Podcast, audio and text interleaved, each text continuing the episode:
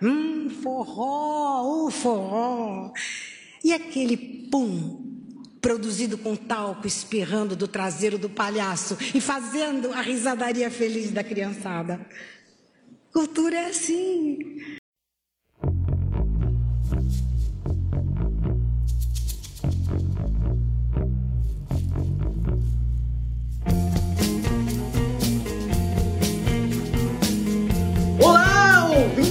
Pontos! Meu nome é Caio Heber e começa agora mais um episódio do melhor podcast capixaba sobre NBA do mundo. E hoje eu vou aproveitar esse hype que tá tendo no Twitter e nas redes sociais em geral e o, espaço que eu tenho aqui para poder falar. Doutor Áuzio Varela, eu te amo. Qual é o homem que não gosta de ouvir uma coisa dessas, né? Não sei se vocês estão acompanhando aí, depois da reportagem maravilhosa do senhor, do senhor Doutor Áuzio, que fez o Fantástico, todo mundo amando esse ser humano maravilhoso, então eu queria dar um espacinho pra esse amor meu aqui. O maior brasileiro vivo, cara. Ele tem um canal no YouTube que ele responde várias perguntas. Ele já tinha mostrado já que ele é um ser humano espetacular. Essa matéria, então, meu Deus do céu. É, o canal, o canal dele é muito bom, já fica aí de dica relâmpago. É, esse drop que eu coloquei aí faz um, peda é um pedacinho do vídeo do, do YouTube dele. Maravilhoso. Mas aqui, já começando a falar, deixa eu apresentar meu querido Marlon Gama. Meu amigo! Tô aqui no Três Pontos! Cara, eu entrei no espiral no YouTube esses dias, eu fiquei vendo vídeo do Amaury Júnior. Pode um negócio desse? É, isso aí está parecendo que você tá. você tá até imitando, fazendo a imitação do carioca imitando ele, não sei. E o meu querido também, quarto episódio já que tá aqui com a gente, Thiago Blasioli. Salve, salve! E o grego maluco, que agora é pai, não é só um maluco na quadra, ele é um maluco na cama também. So, guys, uh, you know, the freak. Stop! What is wrong with you? He could be a freak on the court and on the shit. You, Oh you God, know what I'm saying? So, you're embarrassing. Nossa! Ele tem um, uma mania de fazer live no Dia dos Namorados. E vários anos em sequência ele, ele fez uma live junto com a esposa dele. E ele toda hora ele fazia alguma piadinha. O- o- uma, uma delas o, perguntaram se ele jogava Fortnite. Aí ele fez um trocadilho falando que ele não joga Fortnite, ele só faz sacanagens à noite. É tipo. I just for play at night, acho que é, É isso, isso, né? exatamente. E aí uma delas foi esse daí que ele que eu coloquei de drop, que é justamente ele com uma campainha que ele ganhou da, da namorada, que Eu era ia falar dessa, muito bom. é, a campainha era pra ganhar um blowjob, né? Famoso bola gata. E ele mostrando na live lá, na moral. Aí de repente quando ele percebe que é aquilo, ele ah, o freak. o grego é maravilhoso. Muito bom. E começando com essa. com a vida sexual íntima aqui do grego, traz pra gente. Quem tá patrocinando a gente hoje, Marlinho?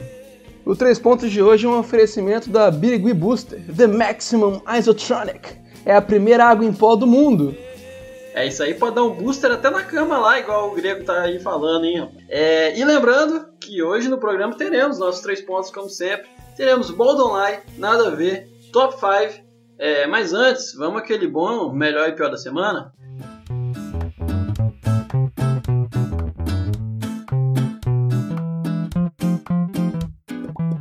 O que, você trouxe, meu querido amigo Marlon? Então, pra mim, o melhor da semana foi o Harden, que finalmente conseguiu ganhar o tapinha inicial do jogo. O Rockets está jogando há uns 10 jogos já, 10, 12 jogos sem pivô, e geralmente quem pula é ele, e toda vez ele perde, porque questão de altura, e pode olhar no YouTube aí, ele conseguiu ganhar, ele ficou muito feliz, finalmente conseguiu. Eu acho que foi o jogo contra o Knicks, se não me engano. E pra mim, o pior da semana foi o Zion, né? Não sei se ele não tá acostumado, ele ficou desligado na hora, ele foi trocar de camisa com o Magui depois do jogo. E aquele negócio, né? Você dá sua camisa, você pega a camisa do cara e tira a fotinha e tudo mais e tal. Ele entregou a camisa dele pro Magui e falou, beleza, abraço. E não pegou do Magui de volta. Não, isso aí você falar que é porque esqueceu, você tá passando pano. Porque se nem eu quero a camisa do Magui, imagina o Zion, tá ligado? Foi de propósito, só faltou ele autografar a camisa pro Magui aí. Ó, tô, sei, sei que você é meu fã.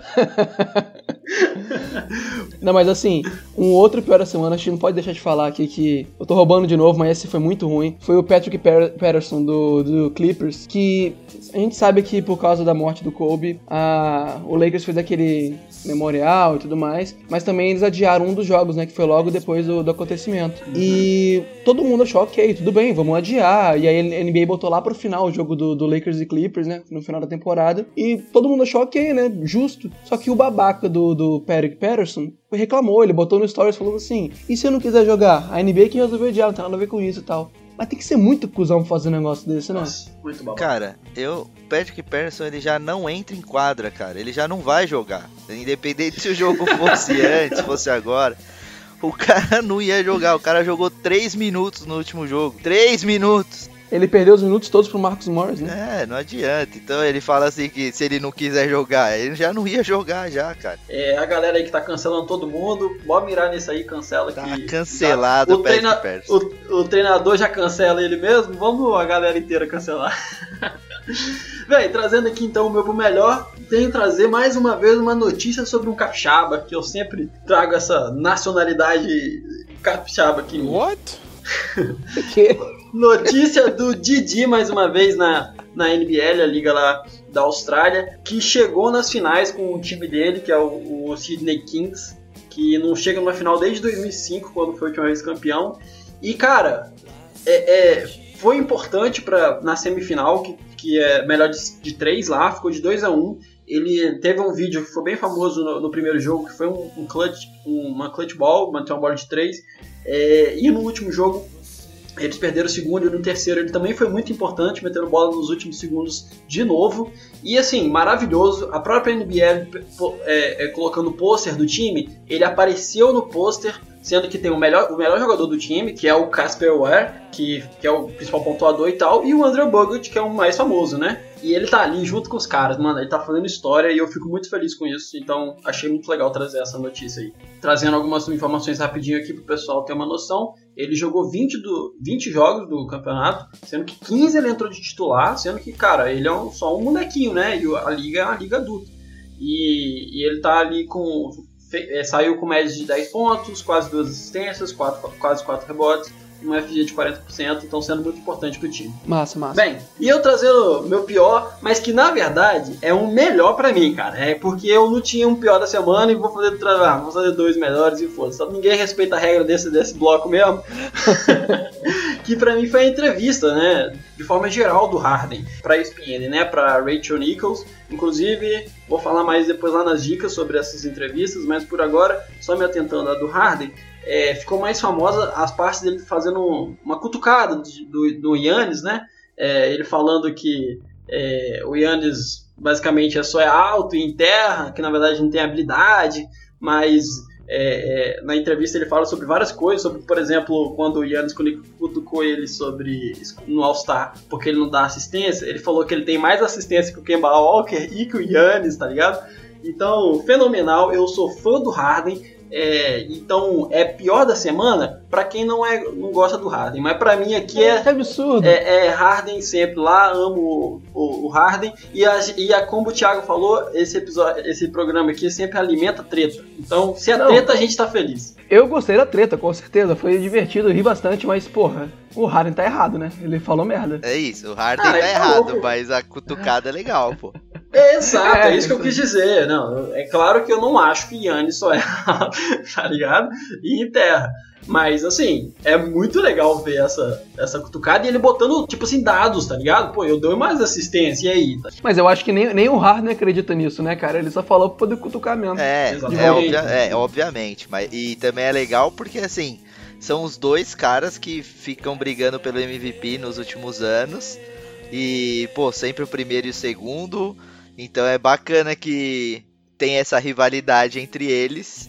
E eu acho que alimenta ainda mais o, o folclore da NBA. Tem pouco hoje em dia de rivalidade. É, dois das grandes estrelas serem rivais e ficarem discutindo assim, eu acho legal. É muito bacana. Um pedacinho da entrevista bem bacana também é quando a, a Rachel fala sobre. Em várias listas ele não aparece né, no top 5 de melhores jogadores e tal. E ele fala que ele acha isso é, tipo assim, até desrespeitoso, tá ligado? E que sim, ele se acha o melhor jogador da liga atualmente. E você, Thiago, o que, que você trouxe de melhor e pior da semana? Cara, melhor da semana é o nosso querido Luquita da galera. Luca Doncic chegou a 22 triple doubles na carreira, na vitória Nossa justamente Senhora. do Mavis contra o Pelicans. E é o jogador da franquia com mais triple doubles na história. Então ele já ultrapassou o Jason Kidd e ele fez Isso isso, com duas temporadas. em duas temporadas. Só, são 122 jogos. Em 122 jogos ele já conseguiu o recorde, coisa que o Kidd demorou 500 jogos pra fazer. Então Nossa. o Caraca. Luca vai destroçar esse recorde. Nossa, maravilhoso. É, ele é incrível. Acho que a gente já tá cansado de trazer recorde batido pelo Don't no melhor e pior da semana, mas ele não para de bater recorde, né, cara? E de pior, o que, que você trouxe? O de pior foi a treta patética do Knicks com o Spike Lee, né? Porque assim, Aham. o Spike Lee é a coisa mais famosa do, do Knicks, é a única coisa boa do Knicks nos últimos anos é o Spike Lee, cara. Ele que mantém ainda a moral do, do Knicks elevada. Então, aí o que, que o Knicks faz? Pega o seu torcedor mais ilustre e trata ele como se fosse qualquer um.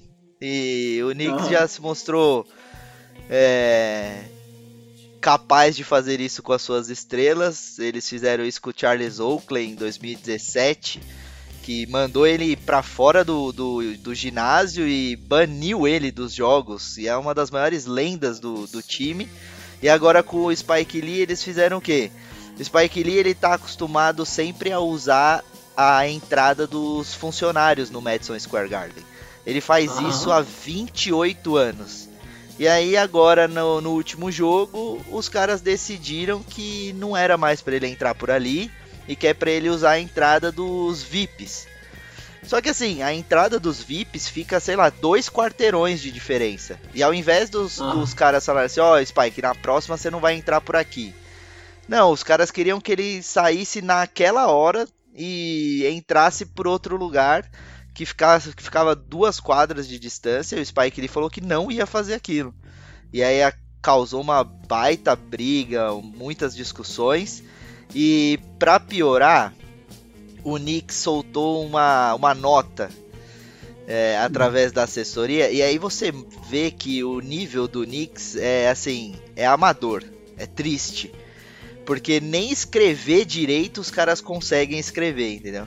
Eu vou te cortar aqui, Caio. Ô, Thiago, claramente não foi o, o, o Knicks que escreveu no geral, foi o próprio presidente, o Jim Dolan que escreveu aquilo, cara. É. Tá claro, mais do que claro. É, é isso, ele entrou na sala e falou: Deixa que eu respondo esse daí. E aí ele começa falando assim: a ideia do Spike Lee ser uma vítima, sendo que nós repetidamente pedimos para ele entrar pela entrada VIP e não pela de funcionários, é risível. Nós estamos extremamente desapontados com o Spike Lee por criar essa falsa controvérsia e perpetuar o drama.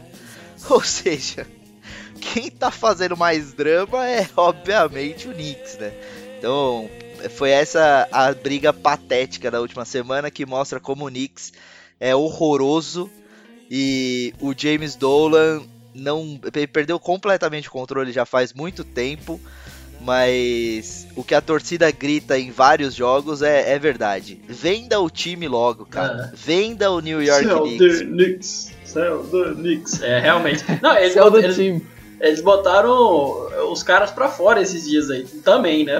O Knicks é um enxurral de merdas. Se você ouvinte quer saber de mais merdas, inclusive, a gente tem um episódio que a gente para pra falar só sobre merdas dessa diretoria do Knicks. O histórico de merda do Knicks, né? Exatamente, que é o episódio 13. Procura aí no nosso feed que você vai amar ou odiar esse histórico, que é risível, como diz o diretor.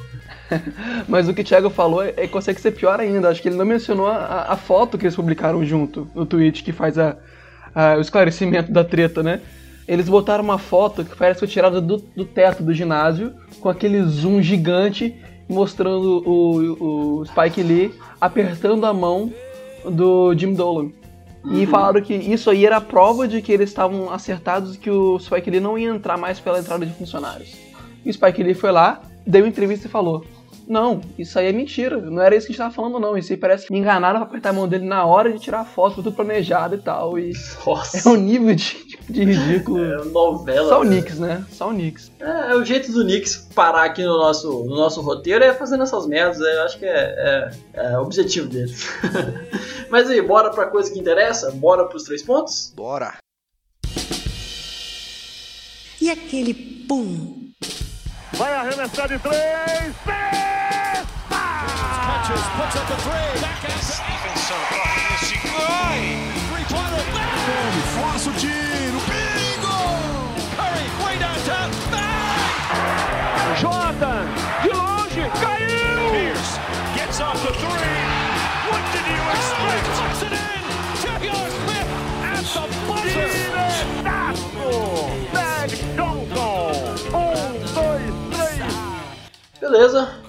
E vamos pro primeiro ponto do Thiago aí, Thiago. O que você trouxe pra gente? Cara, é, sabe aquele meme do cara sentado com um bannerzinho e ele fala Change my mind?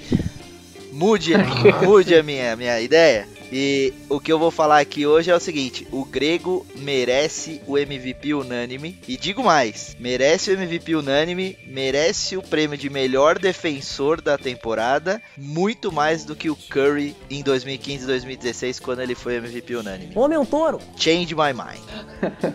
Cara, eu acho que ninguém que vai discordar que ele tem que ser MVP. Agora, É, se ele vai ser. MVP unânime, eu não tenho certeza. Acho que vai ter alguém votando pro LeBron ali.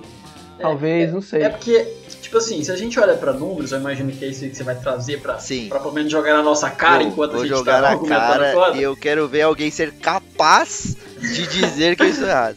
Então, é porque o lance do MVP tem muito lance da historinha, né, cara? E tipo assim, Uhum. temos histórias muito legais pra serem contadas que vão buscar votos, tá ligado? Tipo, o próprio Harden, é, que no início da temporada tinha, tava com média de 40 pontos, né? Agora não, mas eu acho que se ele tivesse conseguido manter, é, ia ser uma puta história. É, o Doncic, que é um segundo ano fazendo triple doubles pra caralho, que talvez tire um votinho ou outro também, são histórias legais, né? O próprio LeBron fazendo uma temporada foda pra caralho com 30 cacetadas anos.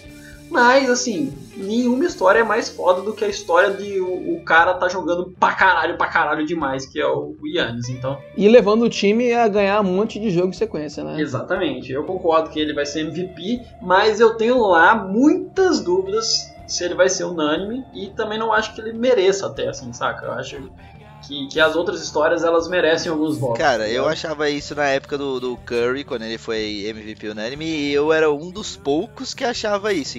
Eu fui massacrado e as pessoas falavam que não, tinha que ser MVP unânime assim.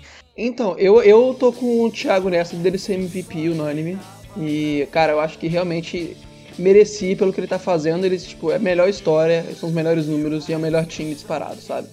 E se esse é o critério, cara, não tem argumento pra não dar o MVP unânime pro Grego. E eu vou provar com números. O, a temporada do Harden, os quase 40 pontos de média que ele tava no começo, foi muito no começo, né? E aí caiu, por mais que ele ainda esteja jogando bem, ele não manteve.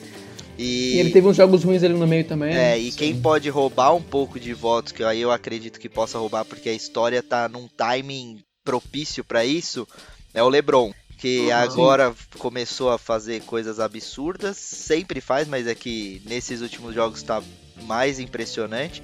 Inclusive tá arremessando quase do meio da quadra. Então assim, a historinha do LeBron, é o cara idoso que tá jogando mais do que todo mundo e parece que tem 20 anos, acho que pode roubar alguns votos do Grego, mas é que assim, os números que eu vou trazer, cara, nem eu imaginava que era tanto tão impressionante assim. E não, não tem como. Eu acho que ele precisa ser MVP unânime. E vou defender o caso dele ser o melhor defensor da temporada também, que poucas pessoas estão falando, mas é que pra mim não tem como não dar esse ano pra ele. Eu já achava que no ano passado ele merecia uma briga maior ali com o Gobert, mas esse ano pra mim ele é o melhor defensor com toda certeza. E aí vamos, e o Marlon falou também que a campanha do time faz toda a diferença, né? O Curry foi MVP unânime, muito também porque o Warriors bateu o recorde de vitórias, melhor campanha da história. E o Bucks tem isso, cara. O Bucks está encaminhando para ter 70 vitórias na temporada, o que já seria um absurdo e seria apenas o terceiro time a conseguir isso. além do Bulls do Jordan e desse Warriors que bateu o recorde. O recorde é de quanto mesmo? 73 vitórias e 9 derrotas, que é 2015 e 2016. O Bucks está caminhando para 70-12, vai. Seria mais ou menos se eles continuarem nesse ritmo. Só que o que mais impressiona é o, o saldo de pontos que a gente fala, né? O saldo de eficiência ofensiva e defensiva. E o Bucks tá com 12 positivo. Então, ele, a, a média deles é ganhar os jogos por 12 pontos de vantagem. E aquele Warriors que bateu o recorde, a média deles era de 9 pontos de vantagem. Então assim, é muito, é mais impressionante ainda do que aquele time. É, eles são muito dominantes, né? E assim, é, eu tava olhando aqui na, na, na, classificação de cada lado das conferências, se você pegar o top 5 de cada time, de cada conferência, os únicos dois jogadores que são muito dominantes nos times são exatamente o LeBron e o Antetokounmpo. E é geralmente o cara que vai ganhar MVP, ele tá nesse top 5, né?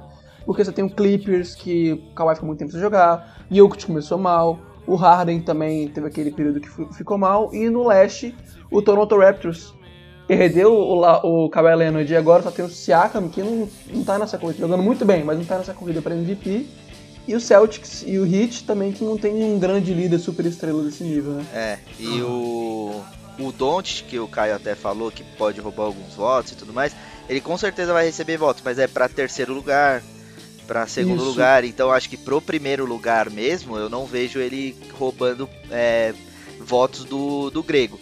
O que, o que pode acontecer é do LeBron, mas é aquele negócio. Eu acho que o LeBron descansou muito, o LeBron teve um começo mais devagar, sei lá. Eu imagino que o grego, a não ser que aconteça algo muito absurdo nesse final de temporada, sei lá, o grego caia demais de rendimento, o Bucks perca 10 jogos aí que ninguém esperava. Eu imagino uhum. que a, a historinha tá pendendo muito pro lado dele. E para você ter uma ideia, o Lakers é o segundo melhor em margem de pontos por, por partida. Falei que o Bucks ganha por 12, o Lakers tá com média de 7.6. Então assim, é bom, mas nem se compara. Os caras estão Sim. muito acima, muito acima. É, é para mostrar que é um número exorbitante mesmo. É, é, é, a dominância do time. O time é dominante e aí você tem um cara que é muito dominante dentro daquele próprio time. Não tem ninguém que chegue perto do grego em números e em nada. E assim, vou sustentar agora meu argumento com o grego com alguns números, beleza? Além do time uhum. que é extremamente dominante. O grego ele tá caminhando para ter a maior eficiência em uma temporada na história da NBA. Ele tá com 31.84, que é o que a gente chama de PER. O maior da história é o do Wilt Chamberlain, com 31.8. Depois Nossa. disso é o LeBron James com 31.7 em 2008, 2009. O Michael Jordan em 87, 88 com 31.7 e o Wilt Chamberlain de novo em 61, 62 com 31.7. E o grego está caminhando para ter a maior eficiência da história da NBA. Então, isso é impressionante por si só. E aí, outra coisa que é, inclusive entra naquilo que eu falei do Curry, que foi o MVP unânime em 15 e 16. Naquela temporada, o Warriors era extremamente dominante e o Curry teve 7 jogos em que ele fez 30 pontos em menos de 30 minutos jogados. Porque isso acontece muito, né? Quando o seu time é muito bom, você acaba descansando uhum. bastante, então as principais estrelas acabam descansando. E o Antetokounmpo descansa muito nessa temporada. Vários jogos ele joga menos de 30 minutos justamente porque o, o, o Bucks abre uma vantagem gigantesca. E nessa temporada, o Antetokounmpo já tem 9 jogos de 30 pontos em menos de 30 minutos. Então ele já passou o Curry já nessa estatística. O Curry teve 7 jogos, o Antetokounmpo teve 9, é o maior da história também, desde 54 55. Eu percebo isso direto quando eu vou ver os jogos do, do Bucks. Na verdade, tô vendo algum outro jogo e vou ver como é que tá o do Bucks. O já tá, já abriram muito já, já nem vale a pena assistir. É, o Bucks você tem que pegar no comecinho do jogo, senão já é. é. Eles ganham o jogo antes de virar o halftime às vezes, cara. É impressionante. E agora outra estatística, que eu também não quero ficar jogando números aqui, porque é difícil de acompanhar, mas é que essa daí para mim foi impressionante e, cara, diz muito sobre a dominância do, do grego nessa temporada. Maiores sequências de jogos com 30 pontos e 15 rebotes. Nos últimos 35 anos, o Shaquille O'Neal com 4 jogos seguidos, com 30 pontos e 15 rebotes, e o primeiro colocado, o Antetokounmpo, com 5 jogos assim. E, Uhum. continuando essa estatística específica, se você adicionar aí 5 assistências, 30 pontos, 15 rebotes e 5 assistências, beleza? Uhum. O Antetokounmpo conseguiu 5 jogos seguidos com essa marca. É a maior marca desde o Wilt Chamberlain, tá? Ele, ele igualou o Wilt Chamberlain como a maior sequência da história da NBA, com 30 pontos, 15 rebotes e 5 assistências. Nessa temporada ele tem 3, 13 jogos assim. Nossa. Somando todos os outros jogadores da NBA nessa temporada, só eles têm 10 jogos. Então, Cara, a questão é, se você tá numa conversa sobre estatística e menciona o seu nome do lado do Chamberlain, você tá jogando demais, é isso. É, É, porque é. geralmente o que, que acontece quando a gente joga as estatísticas? A gente fala assim, é a maior tirando o Wilt Chamberlain, né? Porque assim, enquanto É. o cara tem 12, o Wilt tem 125. Uhum. É tipo apelar, né, cara? O, o Chamberlain é aquele que você só usa pra. Não, é pra te mostrar que tem um cara maior, mas o, o Antetokounmpo tá ali, né, velho? Tá no limiar. É, é tipo você jogando um jogo contra o cara hackeado. É só você isso aí não, não, não, não Não conta. conta. Então eu acabo aqui, essa estatística pra mim é, é surreal, porque mostra uma dominância dele em todas as áreas. Ele dá assistência pra caramba, ele domina o garrafão. E aí entra aquele ponto que eu falei, pra mim ele é o melhor defensor da temporada. O Bucks tem a melhor defesa da Uhum. NBA E ele é o melhor, melhor defensor do Bucks, né? e ele é o melhor defensor do Bucks, ele é o mais, ele é o mais versátil e ele é a âncora defensiva do time, cara. Muitas vezes o, um dos segredos do, do Brook Lopes nessa temporada, dele ter virado um defensor tão bom, é que ele é usado como aquele segundo defensor, sabe? Que chega pra dar o toco co- na cobertura. Uhum. O cara que O que o LeBron fazia, né? No Cleveland, principalmente. É, o cara que faz essa marcação primária no garrafão é o Antetokounmpo, não é o Brook Lopes, entendeu? Então quando alguém tenta infiltrar, o Antetokounmpo é que é o cara protetor de garrafão, estilo o Gobert no, no Utah Jazz, por exemplo. E o Brook Lopes faz aquele papel do defensor secundário, que chega depois para dar o, dar o toco. Então assim, é impressionante o Brook Lopes, a defesa dele nessa temporada, mas o Grego Pra mim, ele é o âncora da defesa. A defesa gira em torno dele. E é a melhor defesa e ele é um dos melhores defensores no, no garrafão. Então, assim, não tenho o que falar. Pra mim, é MVP, tem que ser unânime. E ele deveria ser o melhor defensor da temporada também. E aí eu tava já pesquisando algumas coisas. O último cara que conseguiu o prêmio de MVP, melhor defensor e MVP das finais no mesmo ano foi o Hakim Olajuwon em 1996. Então, fica aí. Será que o Grego é capaz de, de carregar o time também nos playoffs, caso ele venha vencer os dois prêmios? O prêmio de MVP, ele acaba olhando mais o ataque, né? E o, o Antetokounmpo, ele consegue manter uma qualidade tão alta nos dois lados da quadra, que é o que, é o que impressiona. Ele, ele, é, ele é muito completo nessa questão. Ele é um jogador que você quer dos dois lados. Então, é, realmente, ô, ô, Thiago, eu não vou falar que eu mudei, que eu acho. Ah, não, agora tenho certeza que vai ser unânime aí, como é que você está trazendo aqui pra nós. Mas eu, eu realmente estou mais convencido, vamos dizer, que essa é uma possibilidade bem forte. Já, já me satisfaz, já. Já, já, já fico Satisfaz. satisfeito. Mas eu ainda fico aí com, com o lance de achar que vai ter um botinho ali no LeBron e isso aí não vai rolar. Not this time. É, então, sobre ser o defensor do ano, acho que, tipo, pra bater de frente ali com o Antetokounmpo, talvez só o Gobert, que tá num nível pior do que ele tava antes, quando ganhou ano passado, né? É, ao que parece, vendo do Jazz, o Jazz não tem a mesma defesa de antes e as pessoas não têm tanto medo do Gobert quanto tinha antes. E é o que acontece hoje com o Antetokounmpo, quando você vai cortar pra dentro da defesa do Bucks e né, a galera tem medo do, do envergadura do Antetokounmpo.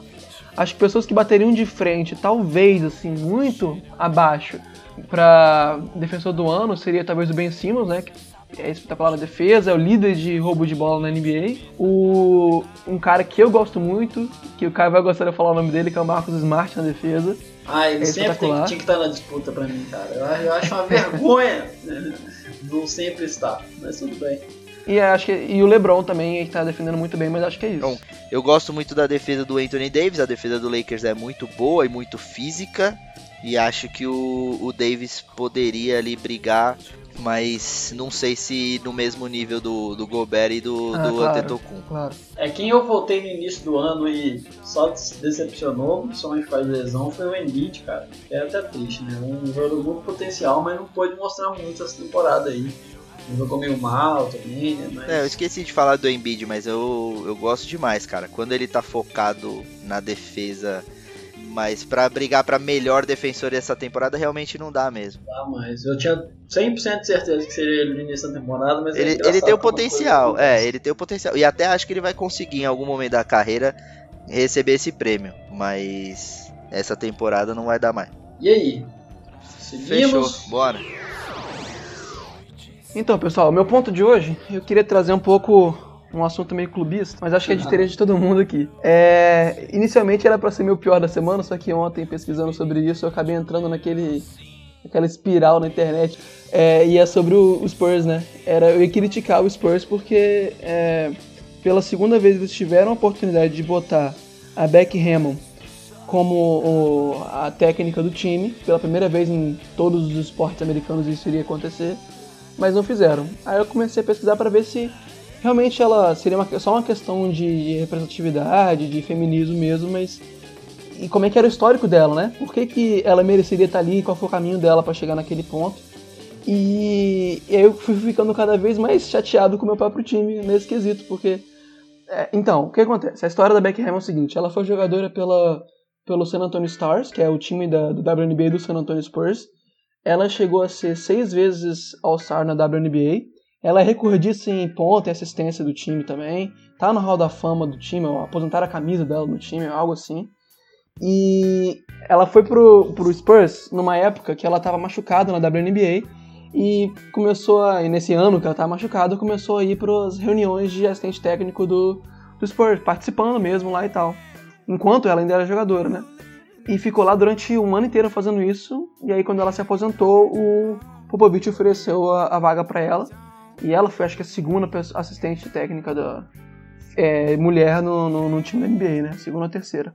Pouco tempo depois, ela se tornou a primeira assistente técnica em todos os esportes a, a ser full-time, né? A trabalhar direto no time, sabe? Uhum. E mas se se for olhar para o histórico dela com o time, ela tá há seis anos com o Spurs. Ela foi técnica algumas vezes do time da D-League. É, chegou a ser campeã, se não me engano. Foi técnica do time do, da Summer League. E juntando todos os quatro assistentes técnicos que o Spurs tem agora, principais, ela é que tá mais tempo com o time. Tem um que tá. que eu não lembro o nome do cara agora, tem que procurar aqui. Que tá há quatro anos com o time, e os outros dois estão há dois anos. E tem ainda o Duncan, que tá há meia temporada com o time, né?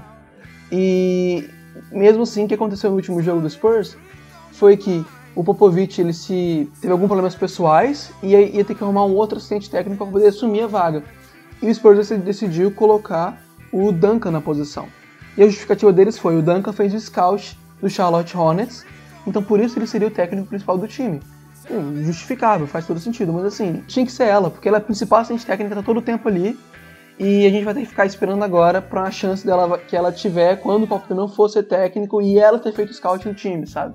É, ela já tá há algum tempo, né? E tipo, enquanto o Kim Dunk chegou agora, né? Uhum. Isso aí eu acho que é uma das coisas que mais conta, cara. É estranho. Porque querendo ou não, o Popovich não faz o scout, né? Dos todos os times. Não é isso aí que é o, o, o que é o fundamental pra você estar ali de head coach no jogo, tá ligado? Aham. Eu não entendi a decisão, cara, pra falar a verdade. Ter colocado o Duncan. Eu até entendo, sei lá, último jogo da temporada, alguma coisa assim, mas quando você vai substituir o Popovich por questões de saúde e tudo mais, aí a tendência é você usar os assistentes mais antigos mesmo, né? Sim. E é uma coisa que eu acho que o Spurs tem de tradição até, né? Se, se eu não me engano, eles têm é, vários assistentes aí que não só fizeram nome dentro do Spurs, como fora depois. É, eu posso até procurar a lista aqui, é chamado da árvore de técnicos do Spurs, né? De como o Spurs influenciou a NBA nos últimos anos. E vou até pegar a lista aqui pra poder falar pra vocês. É, tem o James Borrego, que é do próprio é, Charlotte Hornets, né? Que foi o time que eles jogaram contra naquele dia. Tem mais o Quinn Snyder, que hoje é técnico do Jazz. O Brett Brown, técnico do Sixers. O Alvin Gentry, técnico do Pelicans. O Mike Brown, é, que não é mais técnico no NBA, mas ele já foi uma vez técnico do ano pelo Cleveland em 2008, se eu não me engano. O Steve Kerr, é, do Warriors, né, que foi técnico do ano também. E os que tiveram mais sucesso em questão de técnico do ano foi o Mike D'Antoni do Rockets, foi técnico do ano duas vezes, e o Mike Budenholzer do Bucks, que foi duas vezes técnico do ano. Então, assim, a próxima dessa lista, que seria o principal assistente técnico do Spurs há mais tempo, com mais experiência no time, seria a Beck Hammond. Então era meio que esperado que ela fosse ser do time, porque assim, o, todo o jogo, o, o principal técnico, o Popovich, ele escolhe algum assistente técnico para fazer o scout do time vai jogar contra. E é ele, e ele continua sendo técnico. Então eu acho que o esperado, o lógico seria você botar seu principal assistente técnico como técnico e um outro assistente técnico continua sendo o cara que faz o scout. Então achei que foi uma bola muito fora dos Spurs nesse quesito. Eu não gostei também da decisão. Inclusive no começo do ano se falou muito sobre isso, né? Sobre essa possibilidade. E ela foi a primeira a treinar na Summer League, né? E... É, ela liderou o time e o time que foi campeão, É, né? Então, pô, a tendência era você colocar ela e ela ganhar cada vez mais espaço durante a temporada e não sei, não, não gostei da decisão. Eu sei da importância do Tim Duncan e, pô, É, eu como fã do Spurs e fã do Tim Duncan, eu fiquei muito feliz de ver ele na lateral, mas ainda foi com essa sensação que não precisava ser agora, né? Meio que desnecessário botar por cima da Beck Hammond desse jeito. é, não precisava ser agora, acho que essa é a questão. A gente acha legal porque, pô, é um cara que a gente acompanha a carreira, o- a vida toda. E aí você vê o cara aposentando e depois ele treinando, é legal, a sensação é de que a gente tá ficando velho, mas beleza. Só que a Beck tá lá há muito tempo e tudo caminhava para que o protagonismo fosse para ela nessa temporada. Da, inclusive a decisão de usar ela na Summer League. Então ficou esquisito, não ficou legal. E, pô, volta mais uma vez a discussão do, do espaço das mulheres na NBA, né? É, a questão toda de representatividade ali, né, cara? É, eu acho que uma das coisas que mais me incomoda, assim, eu sei que eu acho que provavelmente, talvez o Marlon saiba mais, ela não, não falou nada sobre isso ainda, né? Só que, é, pô, ela já te- tem uma puta carreira e ela nunca acho que escondeu isso. O, o lance de, tipo, a WNBA, e somente ela por trabalhar na NBA, conseguir ver as diferenças, né? E ela ali desempenhando o papel dela, e eu tenho certeza aí, tipo, eu sentiria que seria um, um resultado de todo esse trabalho que ela vem fazendo, que não chegou pra ela, sabe? E acho que, inclusive, toda a experiência dela, o histórico dela, quando tem esse assunto sobre a representatividade de minorias na. Em qualquer lugar que seja. O primeiro argumento de quem é contra é assim: ah, porque não tem que ser pra lacrar. Tem que ser o mais competente, tem que ser o mais isso e aquilo. E assim, ela quebra esse argumento, porque ela é a mais experiente, ela é competente, e você vai falar o que do Tim Duncan? O que, que ele já mostrou já como assistente, como técnico? Ele não mostrou nada, então por que, que ele conseguiu e ela não, não, não foi colocada? Parece até o contrário, né? Se a gente teve um episódio similar no passado, que se não teve quem foi head coach, meio que porque foi uma expulsão do Greg, eu acho. E aí ele Uhum. falou que não tava ali pra fazer história, né? Tipo assim, parece que ele tá usando o próprio argumento contrário, tipo, tá com medo de ficar aparecendo com a lacração. Porra, Isso. não, mano, tá ligado? E é o que ele sempre diz em todas as entrevistas que ele dá sobre esse assunto, sobre a Beck Hammond, que ele não quer fazer história, ele tá escolhendo o melhor possível. E outro argumento que eu vi era que o Tim Duncan, apesar dele não- não ter experiência, é o que é mais respeitado. Isso é completamente errado. Todas as entrevistas dos jogadores na época da Summer League tratam ela como é, completamente respeitada dentro do, do, do- do coaching staff do, do Spurs. E ela conseguiu liderar o time e ser campeã da Summer League lá, porque ela era muito respeitada pelos jogadores. E assim, as entrevistas dos jogadores mostram isso. E eu acho muito interessante um- o texto que o Paul Gasol escreveu no Players Tribune, né? E ele falou sobre o caso da, da Becky Hammond, né? E ele falou que ele é, jogou é, sendo um jogador do, de dois dos melhores técnicos da história da NBA, dos mais vencedores também, né? Que foi o Phil Jackson e o Greg Popovich. E ele diz assim: com certeza a Becky Hammond pode ser técnica de um time. Não tô dizendo que ela pode ser é, bem boa, não tô dizendo que ela pode ser é, o suficiente, boa o suficiente para ser técnica do time da NBA. Eu não tô dizendo que ela pode estar quase no nível da galera do- dos homens técnicos da NBA. Eu tô dizendo que ela pode ser a técnica. Ela tem capacidade para ser uma técnica da NBA, ela já mostrou isso e ponto final. E, e ele jogou lá já veterano, né? Não foi aquele Sim. lance de pegar ela sendo que nunca teve outro treinador, né, de assistentes. É um cara que é super rodado já. Uhum. E assim, a gente aqui somos, obviamente, três homens falando sobre é, uma questão de representatividade feminina na parada. E eu quis trazer também, acho que pra fechar esse ponto, a fala da própria Beck Hammond quando ela é perguntada sobre isso, que ela sempre fala aquela questão do, do trabalho que ela fez e tal, de que ela espera receber do Spurs a oportunidade assim que for possível, assim, porque ela já merece o que ela pelo trabalho que ela fez esse tempo todo, mas assim, ela não exclui toda a questão da, da representatividade, da importância disso, é, na questão de ser técnica mesmo, né? É, e a frase dela foi o seguinte: ela falou que quer ter certeza de que quando a sua esposa, sua filha vai para uma entrevista de emprego, ela tem a mesma oportunidade que um cara teria. E o que parece que aconteceu que não foi isso, né? Parece que ela realmente tinha a capacidade e não teve a mesma oportunidade que teve o Tim Duncan. É, é porque, querendo ou não, é, citando novamente a frase política, pra mim eu achei muito inoportuna, foi a do não quero fazer história, cara. Porque, tipo assim, beleza, parte dele, mas acho que o, o que mostra talvez essa frase dela é que sim, pra ela é importante fazer história, porque não é só uma questão pra ela, é uma questão pra todas as mulheres, entendeu? Uhum. E agora a gente vai para outro assunto um pouco polêmico, que é a famosa maconha, a famosa droguinha do capeta, o famoso erva, Cafezinho de artista. cafezinho de artista. Como, é que você chama aí São Paulo? Fala um apelido aí pra Tiago. Oi?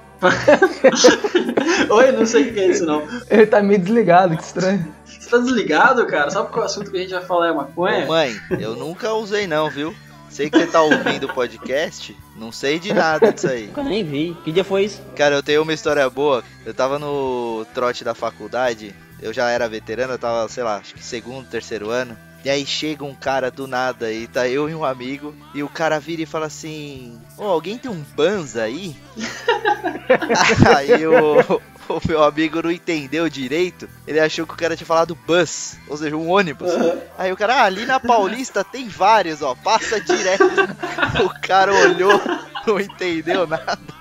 Eu conheço como Chá, Beck, Chosen. Mano, Chosen eu não, não entendo até hoje, mas eles chamam isso lá Afonso Cláudio, cara. É... O Bob Marley.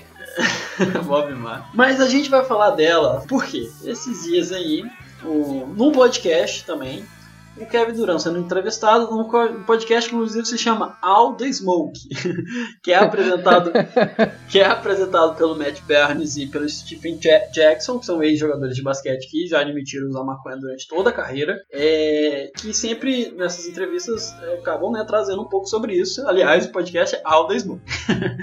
e aí, nessa entrevista com, com o Duran, inclusive recomendo a todos, é, é no Showtime Basketball, tem no YouTube. É, teve uma- um momento que ele foi falar sobre maconha, né, com o Duran. E o Duran já é conhecido por ser um, um Ativista. ativista, um ativista da causa, né, que acredita que precisa ser liberado, não só é, no esporte, como na sociedade. Ele é um investidor, não sei se vocês sabem, ele é um dos caras que, que investe naquela empresa do Snoop Dogg, que é o iFood de maconha. E, enfim, ne- nessas conversas acabou se trazendo de novo na a NBA esse assunto sobre a liberação, né, a retirada da lista de substâncias proibidas da NBA. Primeiro, então, vou uma pergunta rapidinha, mas na opinião de vocês, você é a favor ou contra a remoção da maconha na lista de substâncias banidas da NBA? Cara, então, eu acho que não faz nem sentido. Você tem que. ah, Pra mim, pensando no esporte, você tem que remover as substâncias banidas que são. É, como é que vão aprimorar o jogo do cara. Então, tipo assim, ó, anabolizante, estimulante, esse tipo de coisa que vai tornar o cara. Vai, vai, vai, vai- ele vai ter uma vantagem no jogo, sabe? Aham, exatamente. Porra, nesse caso não tem vantagem. E você, Thiago? É, eu tô junto com o Marlon nessa aí. Tem que ser substâncias que melhorem o desempenho, cara. Não vejo a maconha melhorando o desempenho de alguém num jogo da NBA. Não, tipo a cocaína que melhora o desempenho do, do Westbrook, né? Aí é sacanagem. o Westbrook, não sei se vocês sabem, gente, ele faz um símbolo, um pentagrama no chão de cocaína e cheira antes de entrar embaixo. ele invoca o... Mas enfim. Bem, trazendo um contexto sobre como é, né, atualmente, a atual regra da NBA, ela penaliza a maconha é, só com um aviso na primeira vez, né, caso você seja pego. A segunda, uma multinha de 25 mil dólares. E a partir da terceira são suspensões de 5 jogos. Então na terceira 5 jogos, na quarta 10 jogos, a quinta 15 jogos e assim vai. É, não é, comparando com outras ligas, a, a maior das punições e nem a da menores. A, a liga de beisebol, e eu confesso que eu tomei um tapa com essa informação porque é uma liga bem conservadora, ela agora no final do último ano removeu a cannabis da lista de substâncias banidas. É que o beisebol tem um histórico com, com doping. Com anabolizante. Então né? já era liberado já anabolizante, por que não liberar a maconha? é uma outra história, então, no caso. Não é legal saber disso, né? não sabia não.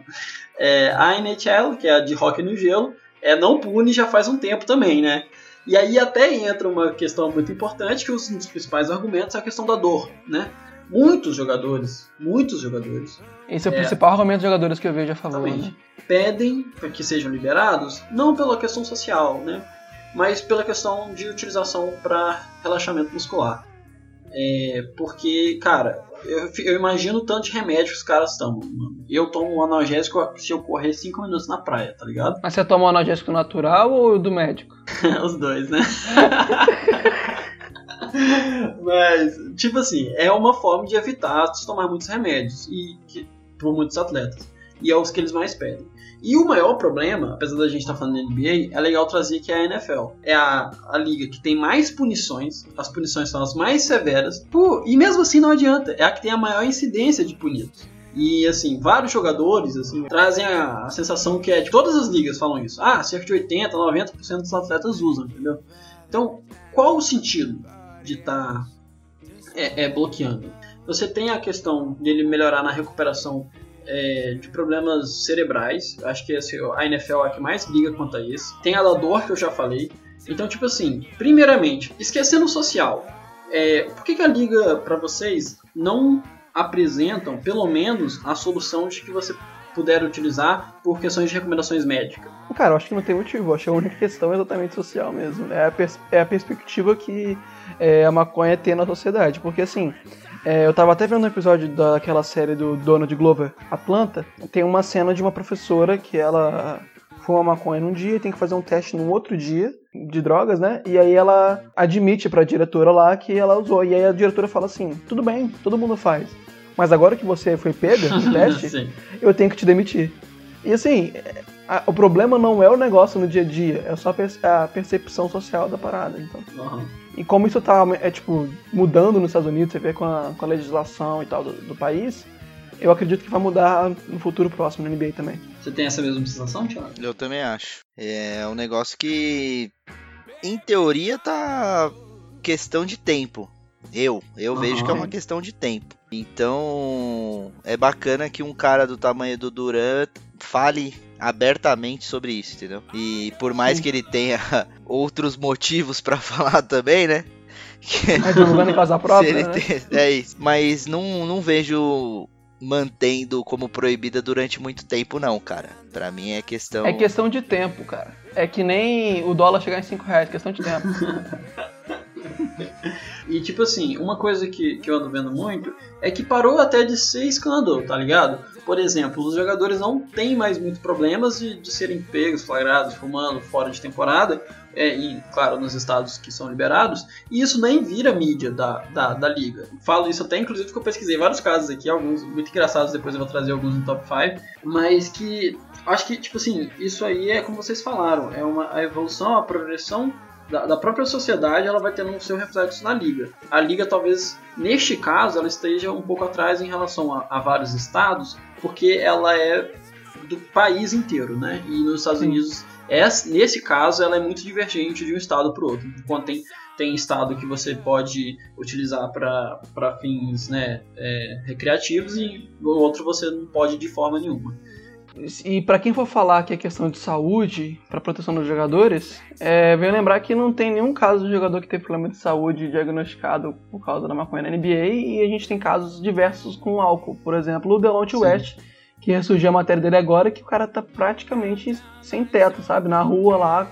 O problema é que ele ele era ex-jogador do Cavs, jogou com o LeBron e tal. O cara tá numa situação deplorável por causa de vício em álcool, né? legal você trazer isso, que é o último ponto específico que eu queria falar sobre o assunto, que é so- sobre uma entrevista que vi com o Adam Silver, que querendo ou não, é o cara que vai trazer o como que a liga vem pensando atualmente sobre, mas foi uma entrevista em agosto em que ele fala de uma forma muito legal. Eu sou muito fã do Adam Silva, então mostra como ele entende e que ele fala assim, vocês podem até se surpreender, mas que em conversa com a associação dos jogadores, uma das coisas que anda ainda em discussão muito é como tanto os jogadores como a liga vê como os jovens são inspirados pela liga. Então, Uhum. como essa mudança, ela precisa ser feita com muita calma. E por isso que ela não foi feita ainda. Ela está sendo feita, saca? Ela está sendo discutida. Por quê? Porque assim como o álcool, assim como outras drogas ilícitas, elas trazem problemas, principalmente quando o uso é excessivo. Vários, ele, ele fala que nessas reuniões, vários jogadores falam que a, a, a maconha virou, às vezes, tipo assim, aquilo que, que substituía tudo, tá ligado? E fez piorar alguns problemas mentais, de vez de melhorar, que ela também serve pra isso, tá ligado? Então a NBA hoje entende isso, mas ela está em discussão com todas as áreas da sociedade, os jogadores, o- né, as franquias, para que isso seja feito da melhor forma. Falando sobre esse assunto, acho que a palavra-chave que tem que falta aqui, a expressão-chave é redução de danos, né? Minha mãe, ela fala muito sobre isso, que ela é formada em políticas públicas e tal, mestrado, os caralho é quatro, ela sempre fala sobre esse assunto, é, da importância da, de fazer redução de danos, porque as pessoas não vão deixar de usar entorpecentes, né? Isso, a história da humanidade mostra isso. Não Aham. importa quando você, é, tipo, proíbe e tal, isso acontece a mesma coisa pra NBA, e você tem que lidar com redução de danos pros jogadores pra não ter casos como o do Delonte West, né, que a gente mencionou aqui. E essa questão de ser, ser espelho e ser exemplo pra criançada, pra molecada, é, não é como se liberasse, se deixasse de ser proibido né, na NBA, não é como se o LeBron James fosse usar lá no banco de reserva, tá ligado? É, Foi substituído, ele pega lá um e. Não é assim, né, cara? Pô, não vai É. acontecer esse tipo de coisa assim. Então eu não vejo mudando absolutamente nada, cara. A única coisa que vai mudar é que não vai mais sair notícia do tipo: jogador X foi pego com o uso de maconha e punido. Não vai ter mais É, isso, cara. a Mas é ninguém essa. nem vai saber, porque os caras já usam já, entendeu? E ninguém fica sabendo. Os caras não vão ficar mostrando pra Deus e o mundo esse tipo de coisa. É besteira achar que isso vai acontecer, entendeu? Os, que, os caras que fariam isso, fica mostrando e tirando onda e tal, já fazem já no Stories, no, no Snapchat Ah, é. e tal. Já faz. Vocês, vocês têm a sensação que essa, esse discurso então da Dan Silva é, é até para minimizar o discurso e ganhar tempo enquanto tá resolvendo o problema. Isso, é claramente É, pra ganhar tempo, cara. Ah, vamos fazer com calma, com cautela, vamos ver, vamos ver. É o famoso a gente vê. A gente vai, a gente vai se falando. Ele responde aos 30 donos de time lá também, né? É, mano, eu acho que os, os donos tipo, tem que entender que eles da- daqui a pouco eles vão ter propaganda nos intervalos de maconha também, e isso vai ser bom pra todo mundo. E aí, como diz o Duran, né, mano? É, fa- faz bem pra todo mundo. Une o time, a gente vira família, tá ligado? Você pode ver o, o, o Mavs com o dono maconheiro que é o Mark Cuban, pô. O time tá voando no ataque. Tá todo mundo conectado, tá ligado? Manda umzinho antes de ir jogar e vai que vai. É maconha doido. Alô, polícia, Ah. não tenho relação com essas pessoas. Cara, quando o Caio liga o modo maconheiro é muito triste, cara. Eu não tenho nada a esconder, mas. Ó, falo aqui com. Dou minha, minha, Now, exactly how much pot did you smoke? Meu relato que realmente é muito bom pra recuperação física. É, e eu que sou. ó, claro que eu não vou comparar com os caras da NBA, né, mano? Mas qualquer basquetinho que eu jogo, eu tô todo fudido, né? E me dá uma. Aí Tá ligado? medicinal, medicinal. Medicinal, exatamente, só por causa disso. Se você quer que tenha punição, deixa que o ProErd lide com isso. Não é a NBA que tem que lidar com isso, não. Aproveitando esse assunto relaxado, esse assunto sorriso, que é a maconha, eu vou trazer um top 5 maconheiro aqui também. Que é. Que é as melhores histórias, pesquisando para falar desse assunto, é, eu, eu trouxe aqui as melhores histórias que eu encontrei dos maconheiros da liga, que são várias, né? Top 5. A primeira é mais maconha pro meu time, por favor, que foi como eu chamei, que é a história que em 2016 que o Chancellor Billups, nossa lenda do Detroit Pistons, MVP das finais de 2014, Wait, what? 2014, caramba. 2004, Não, 2004. 2004, desculpa. Ele tá, ô, ô, Thiago, ele tá meio desligado. Não sei o que aconteceu, né, cara? Não, não, tá cedo ainda. Mas o Eric admitiu que vários dos colegas com que ele jogou jogavam melhor quando estavam chapados. Que viagem é essa, velho? Então, tem que liberar pro meu time jogar melhor, tá ligado? Pô, mas isso aí vai contra o nosso argumento de que não Exato, melhora, não. pô. Não, mas aí eu... Acabou O que toda que a nossa diz? discussão. Apaga o outro ponto Pô, é todo lá. Eu, sinceramente, eu acho que o Joe Smith jogou todas as partidas dele na NBA da história chapado. Inclusive, o Inclusive- final de 2016. 2017, né? Tirou das minhas palavras. Ó, tirou da minha boca essas palavras. Caralho, eu tô bugado realmente hoje. Eu só tô falando de uma. Bem, outra próxima história é.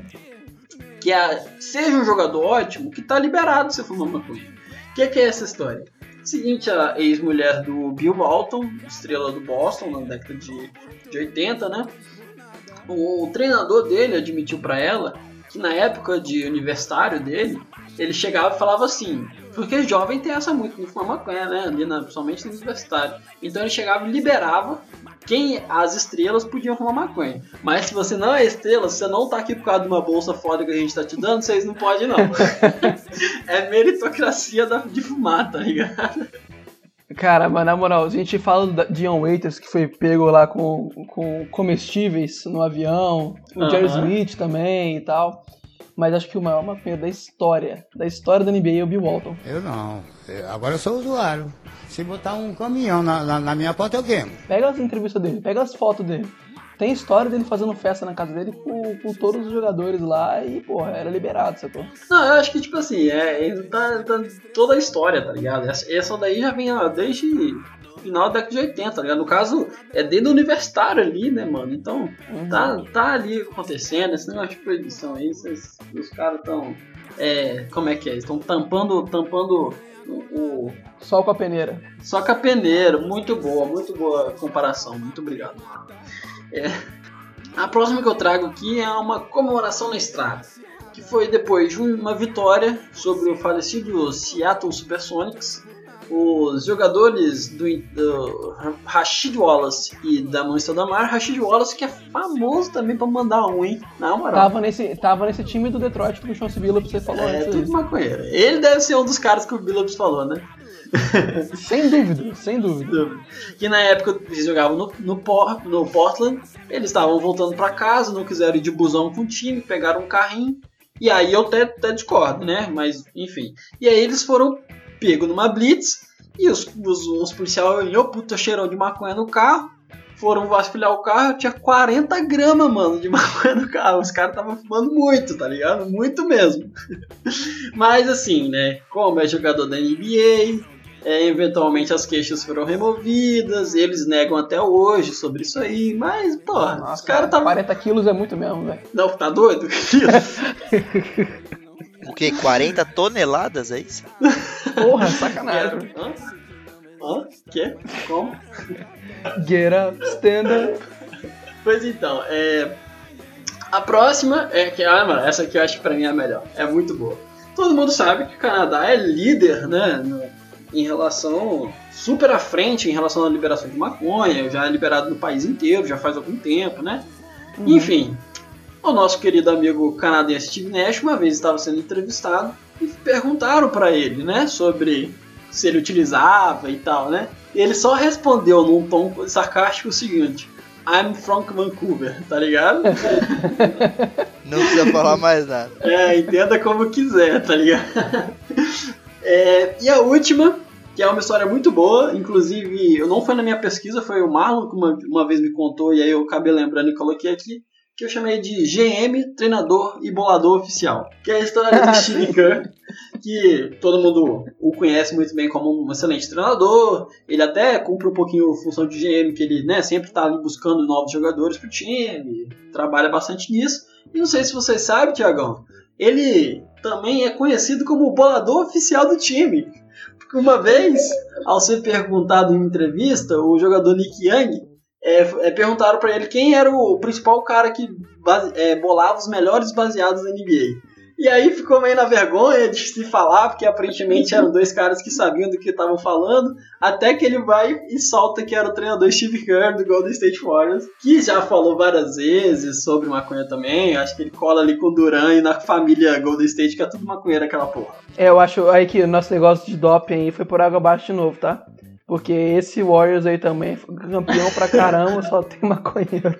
Mas enfim, isso aí foi meu top 5, trouxe cinco histórias aqui um pouquinho inusitadas sobre os maconheiros da NBA. Cito aqui rapidinho também, só porque ficou fora da lista o nosso querido Jerry Smith, né? Que já foi Nossa, fotografado fumando maconha várias vezes. Não, não, ele não foi fotografado, ele se fotografou no selfie, é diferente. Não, mas tem uma que é muito boa, não sei se você sabe, que é uma que ele tá com um baseadão de férias com a Rihanna. Então, assim, né? Pô, até eu queria estar a aí na, tá liberado. Com a Tá liberado, com certeza. É outra coisa legal também, é, acabou ficando de fora da lista, mas é que o LeBron é um cara, né, nunca falou muito sobre isso aí, acho que a galera nunca usou muito sobre isso. Só que ele tem no livro dele é, um trechinho que ele fala que uma vez, depois de um jogo, ele fumou com o pessoal do time. Mas assim, cara, parece ter sido muito tipo, ah, deixa eu contar só um pouquinho de toda a história, tá ligado? É, aqui, não, mas na moral, mas na moral, Taco Tuesday é muito coisa de larica. Pois então, vamos pro próximo bloco? Bora. Bora lá? Baldo Online.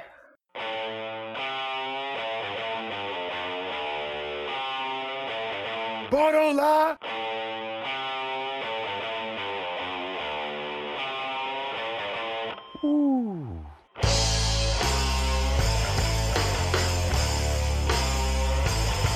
Bora lá! Bom, eu trouxe um bom dom lá especial, já que eu ganhei novamente do Marlon semana passada. É, Esfrega na cara mesmo. Que vai continuar sem trazer Baldon lá e que ele vai perder de novo, né? ele faz de propósito, eu acho, né? Ô, Pegou. Marlon, você perde de por- propósito pra não precisar pesquisar, né? É isso. É, é isso aí, verdade.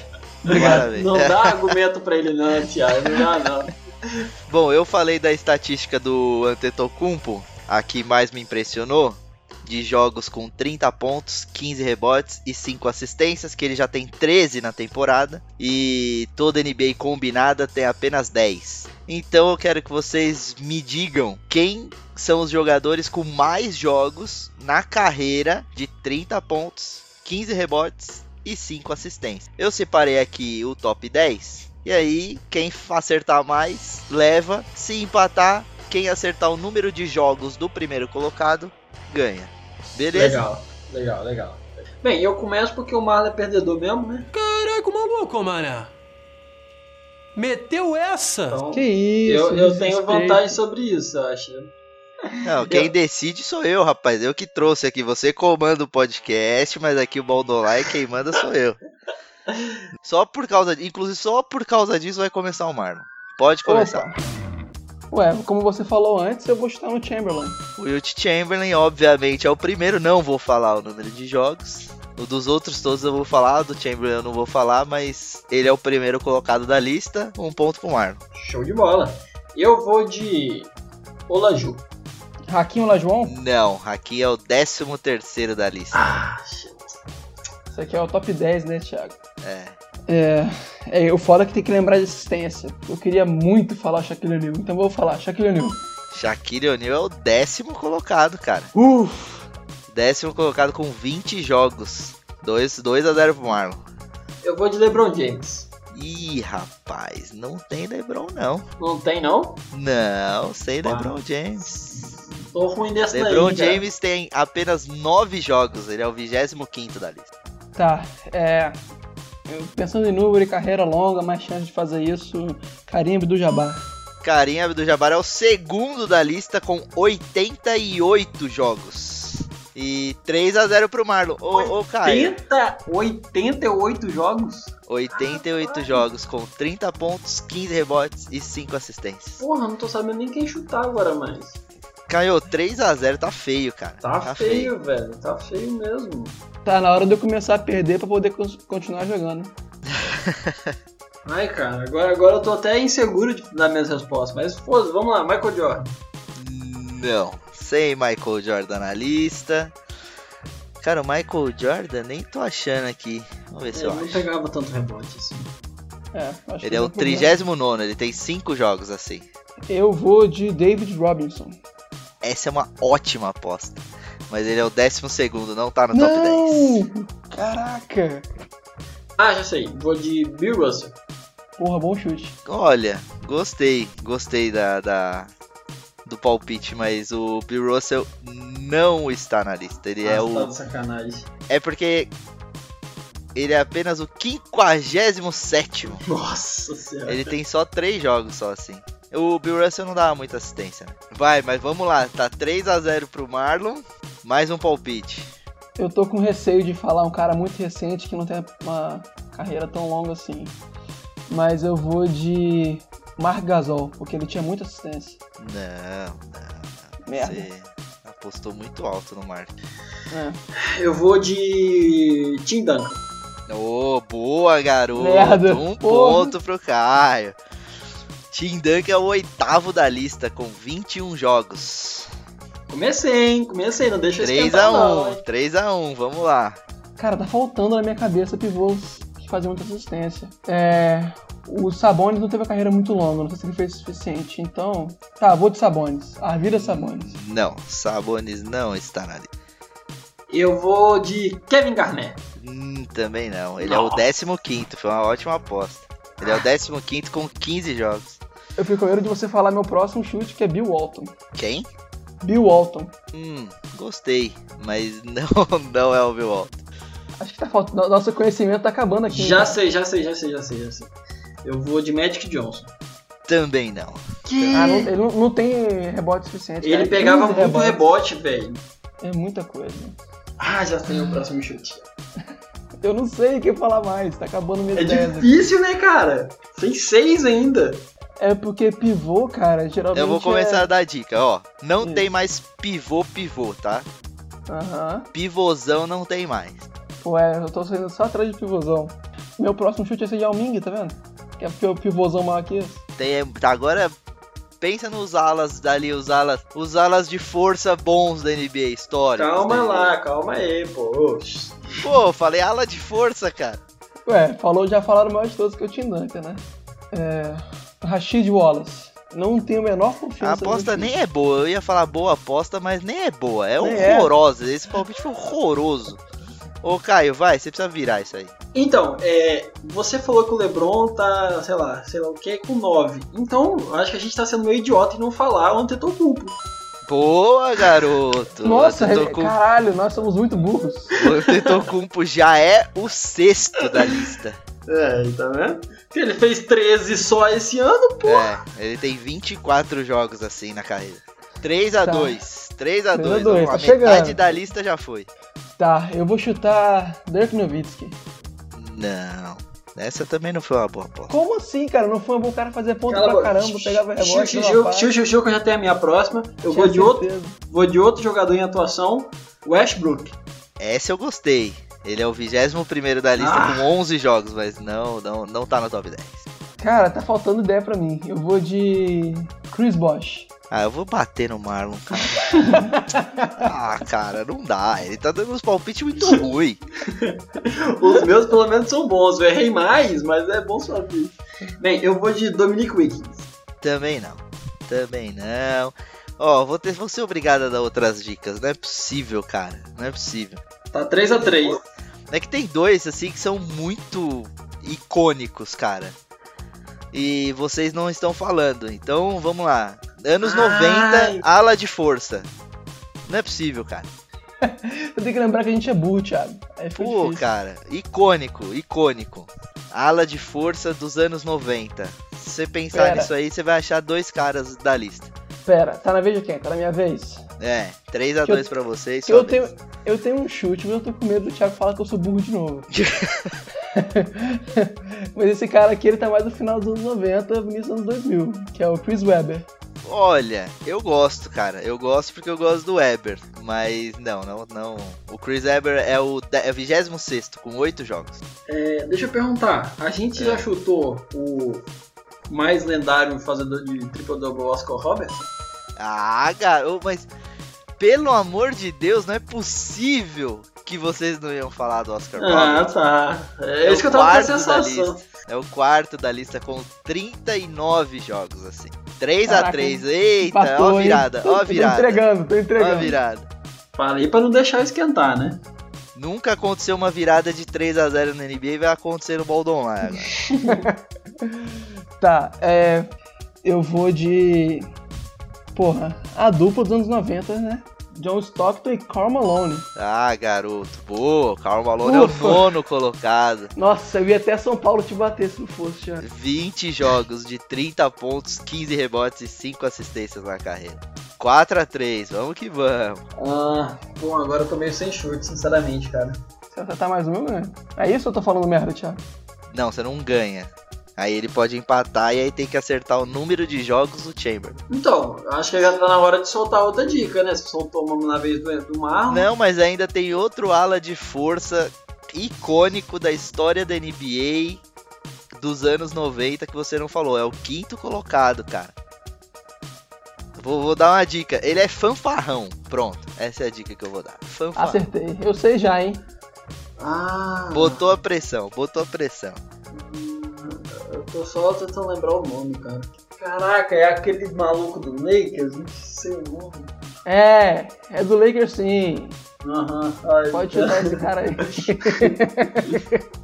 É, então, é que aí depois, além do ala pivô, faltam dois nomes. Uhum. Que aí são dois small forwards. E dois small forwards dos anos. Um é dos anos 80 e o outro é dos anos 60. Pronto, é só isso meu próximo chute tá errado então. Tá. Só tem Hall da Fama aqui na lista, tá? Eu não sei se vocês perceberam que esse, essa estatística aí não é qualquer baianinho que faz, não. Opa, fui xenófobo ao extremo agora. Cancela, Thiago, cancela o Thiago. Cancelado, cancelado. Eu vou. Acabei de me cancelar aí, ao vivo. A gente acabou de perder todos os nossos meio ouvintes da Bahia agora. Não, temos um ouvinte da Bahia chamado Alex. O Alex vai me. Ó, o Alex É. vai me caçar. Inclusive eu vou pra lá esse, esse ano ainda. Agora eu vou ser recebido com pedradas lá.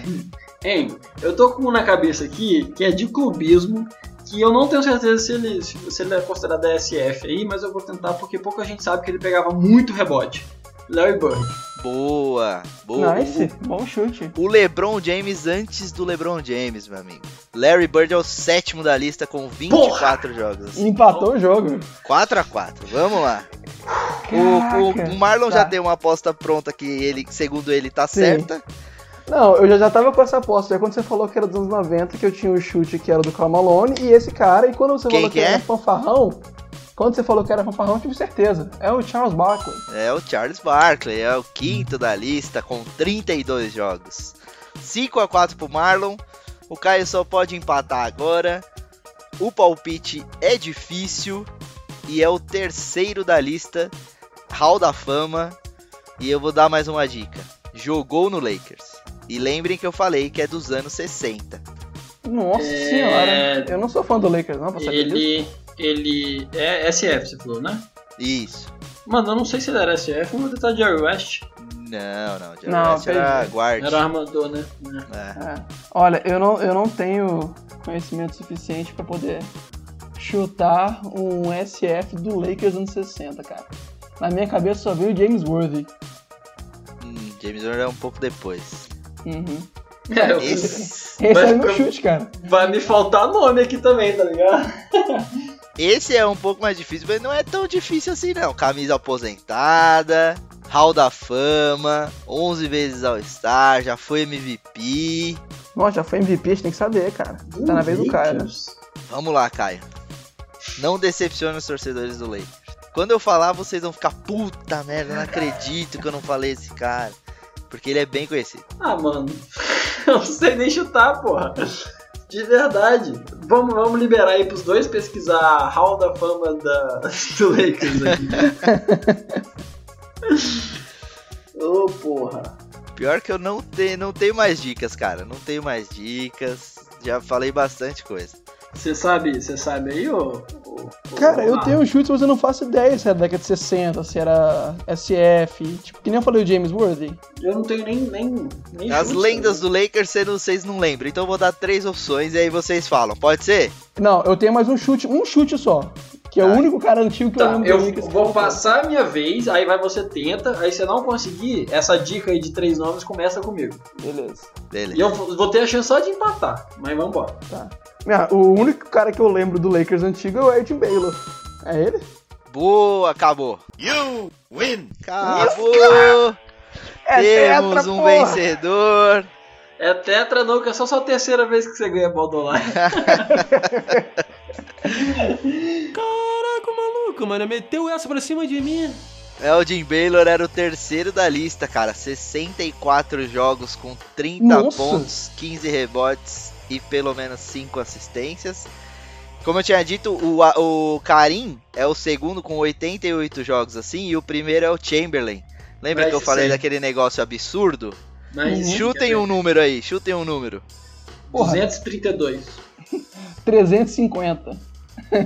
140 jogos, cara. Com 30 pontos, 15 rebotes, 5 assistências. São, é quase duas temporadas completas só fazendo isso. Isso, isso é pra ilustrar o que a gente falou, que o nome dele é apelo nas estatísticas, né? É, não, apelão É. demais, apelão demais. Chitado até os dentes. Mas é isso aí, é bom que eu não. Finalmente vou ter uma semana, porque é sempre uma semana eu faço e a outra, a outra eu jogo, né? Vou ter uma semana de folga aí agora. Beleza. Humilde. humilde Tô demais. vendo que o, Lake, o, que o Marlon vai trazer um que ele vai saber que eu não sei porra nenhuma, eu já tô até vendo. Eu quero um difícil, hein, Marlon? Top turnovers da década de 60. É isso aí. Mas beleza, partiu o próximo bloco? Vambora. Bora de ir, nada a ver? Nada a ver. Então, vamos de nada a ver. Nada a ver que eu trago hoje é baseado naquela. Aconteceu umas- acho que um mês atrás. Toda a parada dos cachecóis do Toronto Raptors. O Serge Ibaka, um cara versado em moda, teve uma discussão no YouTube lá, que você pode até procurar pra ver aí, com o, o novinho do Raptors, o Diano Nobe, que apareceu na para um jogo usando um cachecol e o Ibaka falou, não, eu que inventei o, o, o jogo do cachecol na NBA, foi eu que comecei. Faz 10 anos que eu tô usando cachecol, você tem que me respeitar e tal. E aí ele viagem. falou a seguinte frase. E ele falou a seguinte frase. Eu não me, eu não me visto quando venho pro jogo. Eu faço arte. Então eu quero que vocês resumam em uma palavra a forma como vocês se vestem. Caio. Cara, aleatório. Mano, eu vou botando depois. Você... Mas eu, eu reparei uma coisa, cara, porque eu até mandei uma foto pra vocês pra mostrar o, tão, o quão aleatório eu me visto desde sempre. Que eu coloco tipo uns verde limão com uns laranja, nada a ver, assim, depois que eu vou ver. É, é impressionante como eu coloco camisa laranja. Isso até hoje, mano. Mas é isso, aleatório. Você, Thiago. Amassado. Eu comecei uma cruzada contra essa coisa de roupa tem que ser passada. Não, não, não. Pra mim, a roupa, eu vou ficar usando roupa amassada até que a sociedade aceite isso como algo normal. Tá certa a indignação. Ô, ô Tiago, queria te falar que eu tô com você nessa desde, sei lá, uns 5 anos já. Porque desde quando eu entrei na faculdade eu não sei o que é passar uma roupa, mano. Eu, eu, eu aposentei o ferro de roupa aqui de casa, ele fica lá isolado, tá triste, coitado, mas eu não uso mais não. Isso é tão verdade que quando o, Mike, o Caio foi pro aniversário de um ano do meu, do meu sobrinho, ele chegou no aniversário lá e ele me falou, nossa, minha camisa dele tá amassada, né? Minha mãe falou. Sério?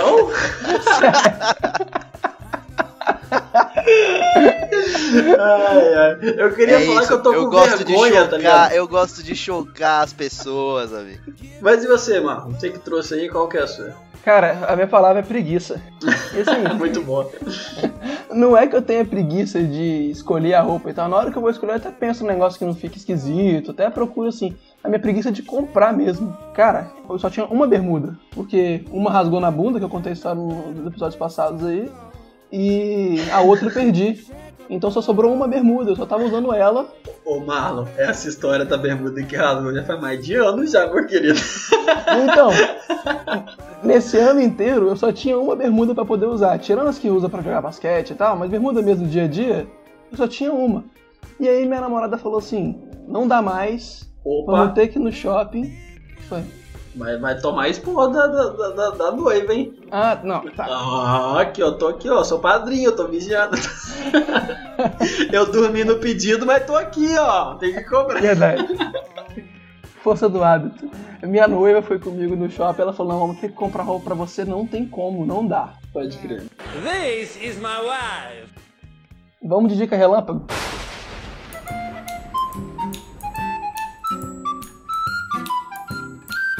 Eu começo? Pode começar. A minha dica é minha série favorita, que é The Office, e a dica principal é o podcast Office Ladies, que é pra quem manja um pouco de inglês e gosta de The Office. A Angela e a Pam estão fazendo um, um podcast muito maneiro que elas vão episódio a episódio comentando, entrevistando os atores e diretores e putz, é bom demais. Eu tô revendo de novo The Office acompanhando. Ah, bem bacana, bem bacana. Mas acho que é importante você falar que são as atrizes, né? Só pro pessoal lembrar que claramente são atores. Mas, porque, na moral, eu não assistiria nada que é a Angela, não, mano. Puta que pariu.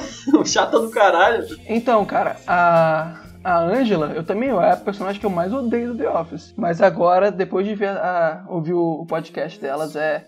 Sou fã, tipo, número um da Angela agora. Da da pessoa Angela, né? Porque é o mesmo Da nome, atriz. Angela. Ah, não, que o nome tá, da tá, atriz é o mesmo nome da personagem. Não sabia, não, não sabia. The Office sensacional, concordo, Marlon fica aí de dica pro pessoal.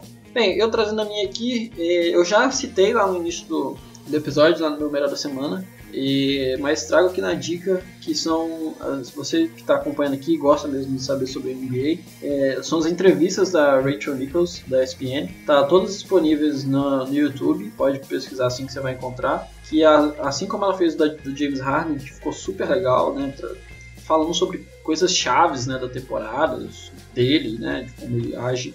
São entrevistas bem rápidas, e ela fez com o Lillard, fez com o Kemba Walker, fez com o Zion Williamson, com o Embiid e acho que tem mais uma, eu não tô lembrando agora. É, e são muito boas, recomendo a todas. Eu assisti hoje pra falar do James Harden e viciei, e assisti todas. Super legal, ela é muito foda. E a minha dica é que a Amazon Prime agora tem How I Met Your Mother, que é uma das melhores séries da história. Eu sou fã demais, eu já assisti acho que umas 12 vezes todos os episódios.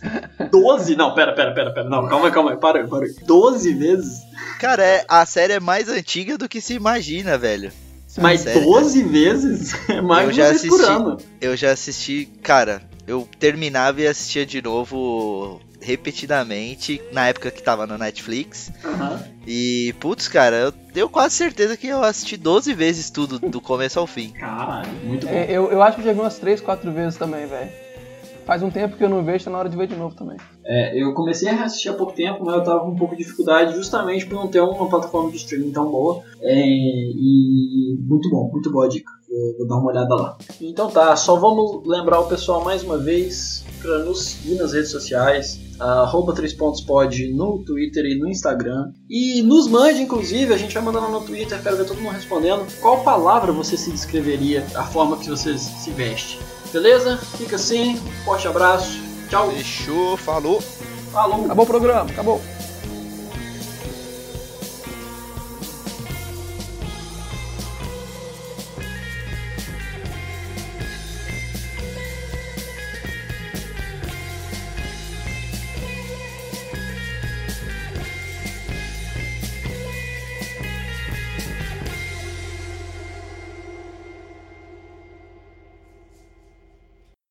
Com o David Robinson, pivô é difícil, né? Mano, não entendi nada que você falou. Ah, tá meio ruim a internet, né? É, chegamos É. naquele momento do podcast É. que O que acontece, mano? é Vai, sempre, tipo, tem sempre nessa hora, né?